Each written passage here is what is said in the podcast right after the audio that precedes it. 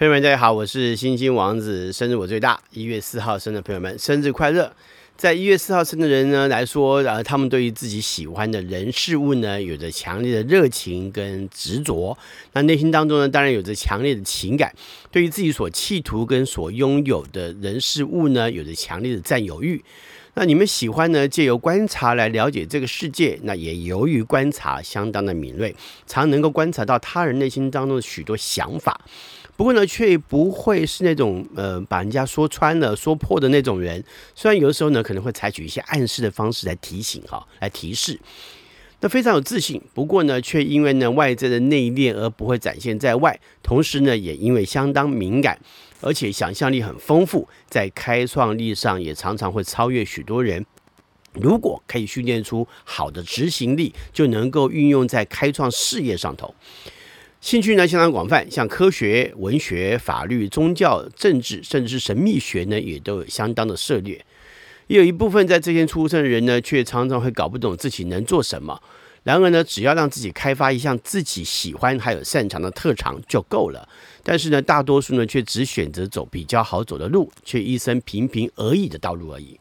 不过呢，在外交手腕上呢，却有不错的表现。也有一部分的人有着乐观，但是呢，却也常常会有一点哀愁。虽然呢，常常会表现出自信，却也常常会伤到别人而不知道。虽然呢，可能会有点反省，不过呢，却可能会在后来之后呢，才发现自己伤到了许多人。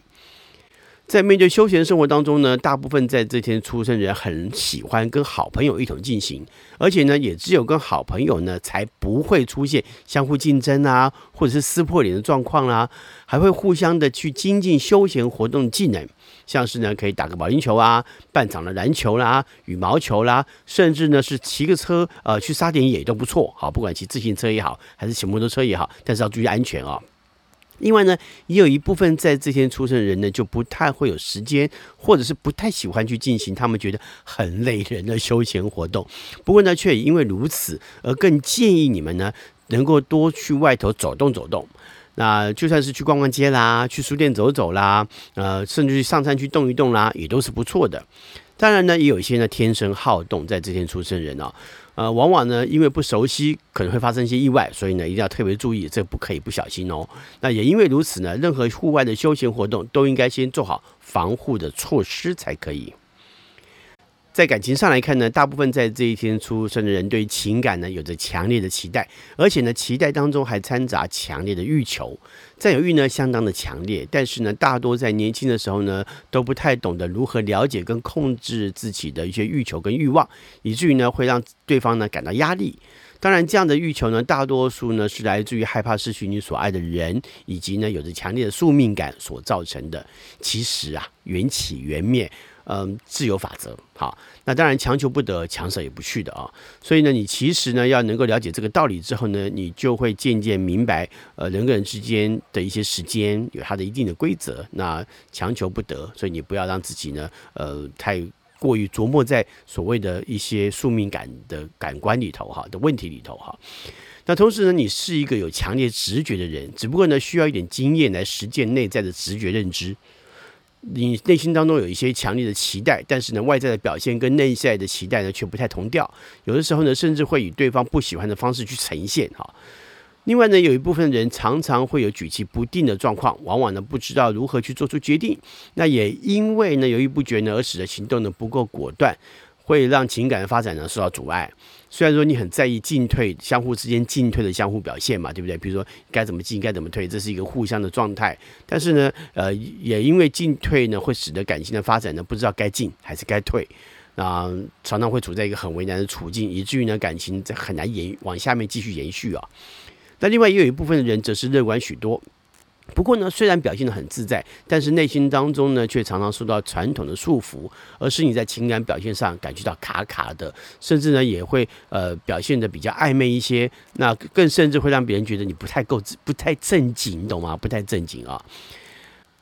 在一月四号出生代表人物有宋哲宗赵许，一零七七年北宋第七位皇帝。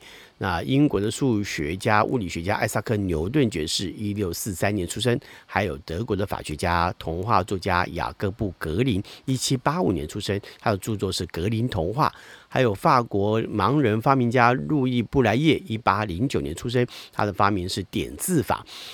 另外呢，日本人瑞街川米子，一八九三年出生，他享寿一百一十四岁又两百二十一天，哇，摩羯座真的挺长寿的哈、哦。还有顾副总统陈诚，一八九八年出生；还有画家廖继春，一九零二年出生，以及美国女演员曾惠曼，雷根总统的前妻，她曾经获得一九四八年的奥斯卡最佳女主角，电影是《新生泪影》。还有日本小说家山田丰太郎，一九二二年出生，他的著作呢是跟日本忍术相关的小说。他成名作呢叫《甲贺忍法帖》，好比日本的金庸。好，你这样想。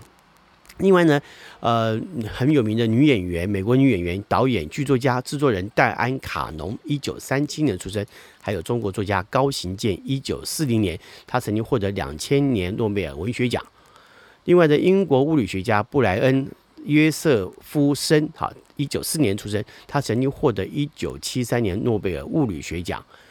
还有希腊导演科斯马图斯，一九四一年出生，他的代表作呢是《卡桑德拉大桥》，由苏菲亚罗兰所主演的，哇，太经典了。还有美国的化学家理查斯洛克，一九四五年出生，他曾经获得二零零五年诺贝尔文学奖。